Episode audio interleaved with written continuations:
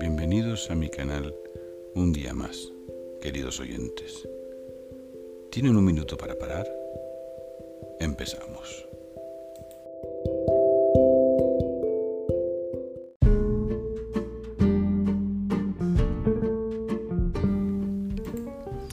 Extraño el pasado como si me hubiera abandonado, donde los recuerdos se difuminan.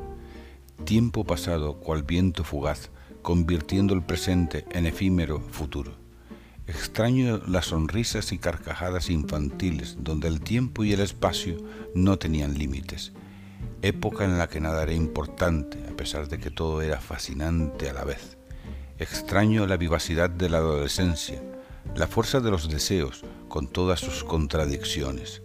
Adolescencia capaz de confundir y hartar, aunque necesaria vivirla para aprender a, a crecer Extraño las oportunidades presentadas y esquivas, puertas que se abrieron, pero la inconsciencia cerró.